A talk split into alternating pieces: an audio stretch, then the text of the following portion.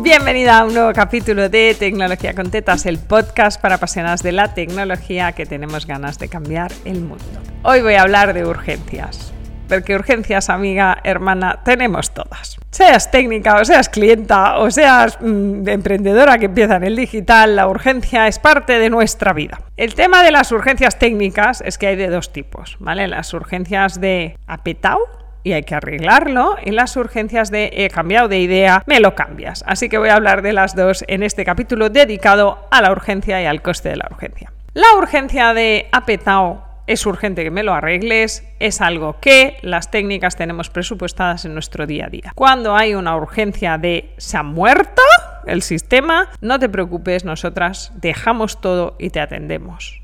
No confíes en una técnica que no tenga esto bien planificado. Y si la conoces y es buena y es maja, me la mandas, porque hay que enseñarle.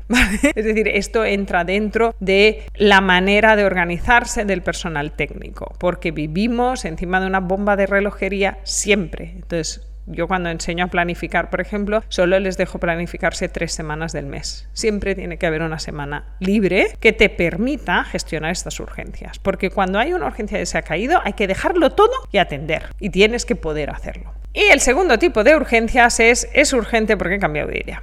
Y está diferente. Es que esto me pasó hace poco, me ha traído una alumna un caso y nosotros tuvimos uno hace unos meses también de eh, gente que hace mentorías, ¿no? que va con un mentor, de esos mentores que seguro que son muy buenos, ¿vale? Pero que hacen sesiones tipo de un día, ¿no? Y en un día te dicen, vale, lo que tendrías que hacer un día, una mañana, unas horas, ¿vale? Pero que son súper condensadas y en general son gente como muy eficiente estos mentores. Y entonces te dejan un carro de deberes. Y uno de los grandes deberes que me dejan es cambiar las webs, ¿no? Porque es como, no, no explica bien, no se entiende, eh, no me queda claro, mira, aquí esta foto no convence. Y entonces igual no tienes que hacer una web nueva, pero tienes que hacer 80 cambios en la misma landing, ¿no? Pues mover la foto para allí, cambiar la foto hacerla más pequeña, ponerla redonda, porque además cada mentor da como su visión de esto. Y entonces viene el momento de, Alba, tengo que hacer 20 cambios en la web. Si son 20 aún, pero a veces son 100. Y los necesito para ya, porque me ha dicho mi mentor que eh, si no cambio todo esto no voy a vender o no voy a empezar a vender como yo debería. Con lo cual es extremadamente urgente porque además con este mentor hemos diseñado un lanzamiento que es dentro de 10 días. Y tú, Entonces hay, hay dos situaciones aquí, ¿vale? La del cliente que obviamente lo quiere para allá porque sus ventas dependen de esto, y esta es una situación muy jodida en la que hemos estado todas las que hacemos lanzamientos y vendemos online, ese momento en el que, como el capítulo anterior o hace dos capítulos, lanzas algo que tiene que estar listo y estos capítulos los grabo en batch cada dos meses, y entonces como esto sale este día y tienen que estar este día porque está planificado y si no hay que mover 80.000 cosas, ¿vale? Y este nivel de estrés es horrible.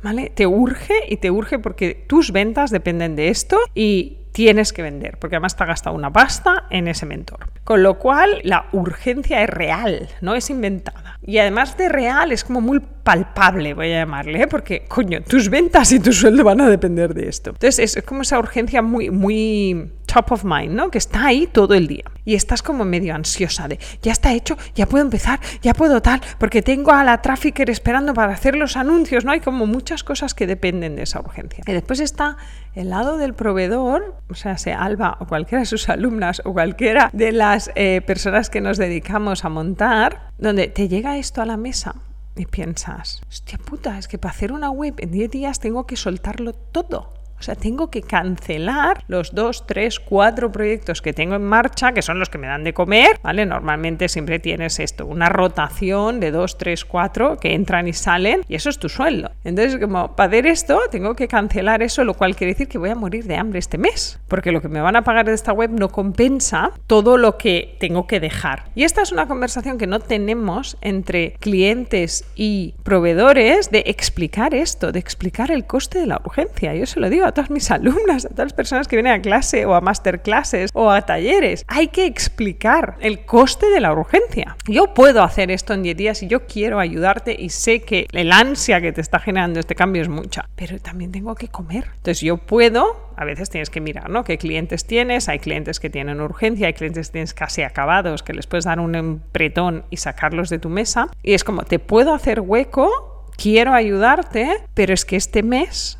voy a perder el 50% de mi facturación por hacer esto. Con lo cual, tu urgencia vale el 50% de mi facturación. Y mi experiencia en esto es cuando lo cuentas bien y le das el precio real de esa urgencia, en el 80% de los casos la urgencia deja de ser urgente.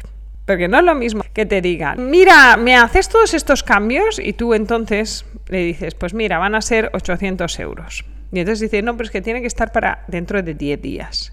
Y tú, ah, vale, entonces no vale 800, igual vale 2000. ¿Pero por qué? Y entonces hay que poder explicar esto. Como proveedora, esto es, todo el mundo lo entiende. No tengáis miedo. Explicar las cosas como son, con la realidad. O sea, no hay que mentirle a nadie, pero hay que explicar al cliente lo que está pasando. Es que yo tengo cuatro, voy a hacérmelo fácil ahora aquí para hacer números, ¿eh? pero yo tengo cuatro proyectos de mil euros todos los meses, que este es mi sueldo de cuatro mil euros. Si este mes voy a tener que dejar dos, que son estas dos semanas, que no voy a poder facturarlas porque voy a atender tu urgencia, tu urgencia me tiene que cubrir el hueco de esos dos proyectos de mil euros y eso vale dos mil. Sí, podemos hacerlo el mes que viene te lo puedo hacer a mil porque te meto en un hueco estándar y yo ya sé, ya me organizo. Y esto es muy fácil de explicar. Y si lo explicas así como proveedor y como cliente te lo explican así, ya te digo que en mi experiencia desde 2016, el 80% de urgencias se convierten en no urgencias. Es decir, el cliente no se va y creo que esto es parte del miedo que nos dan los proveedores, que la clienta no se va. Sencillamente decide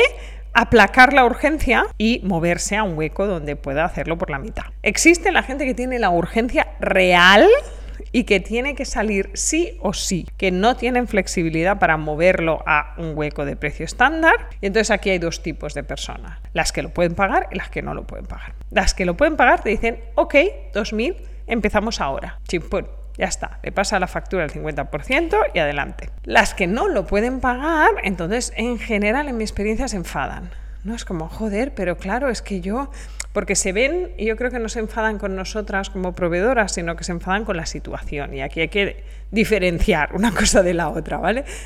Es muy frustrante que tú veas depender tu negocio de una cosa que no sabes hacer y que tienes que subcontratar y que luego te des cuenta que no lo puedes pagar, ¿vale? Entonces, es lo que es. O sea, yo tengo alguna amiga y alguna clienta y cliente amigas de estas que me vienen con cosas de estas y digo, vale tanto. Y la siguiente me preguntas, ¿tienes una alumna baratita que lo pueda hacer? Y es como, ah, te van a cobrar menos, pero te van a cobrar el bono prisa. Esto en mi metodología se llama el bono prisa. Entonces, tiene un coste de urgencia. Es verdad que si tus proyectos de media son de 300, pues el bono prisa es de 600 pero sigue existiendo. Entonces vas un poco buscando a la más barata, que es una manera de elegir que no me acaba de convencer. Así que si me estás escuchando y eres una clienta de las que va con prisas y poco presupuesto, os dediqué un podcast del PPP, que era prisa con poco presupuesto, que en general suele ser un proyecto de mierda, y yo recomiendo a mis alumnas que no entren, salvo que se estén muriendo de hambre. Y como clienta te recomendaría que no tomes decisiones bajo esa prisa porque acaban dando mal resultado no acaba un proyecto hecho de prisa bajo mucha presión, acaba tensionando mucho la cuerda y acaba en una situación personal que ya tienes suficiente estrés con lo que tienes como para estarte peleando con la persona que está montando el email marketing. Así que mi recomendación siempre, si no tienes el presupuesto, no apliques el bono prisa, coloca las cosas donde corresponden, te harán un proyecto mucho mejor, te vivirás mucho más tranquila y te dará un resultado más tangible, más contante y sonante cuando lo lances porque lo lanzarás con otro tipo de flow, porque lanzar ahí bajo la presión esta salvaje de vender es una mierda, tío. Ya lo voy a decir con toda la letra, total, este en mi puedo decir palabras. Yo he hecho algún lanzamiento de estos bajo la presión de tengo que vender, tengo que vender, tengo que vender y en general salen mal. Ya está, es así de fácil, porque tú no estás ahí dándolo todo con tranquilidad, sino que estás con una presión muy bestia. Así que lo dicho, si necesitas urgencia, tienes que pagarla y la urgencia normalmente vale el doble de lo que valdría un proyecto normal, por este que te explicaba, porque hay que pagarle el sueldo a la persona que te lo hace. Espero que os haya ayudado este capítulo a entender la urgencia desde los dos lados y a tender el puente de comunicación que necesitamos para transformar el sector tecnológico bajo el no-code femenino y colaborativo. Y a ti te oigo la semana que viene en un nuevo capítulo de Tecnología con Tetas.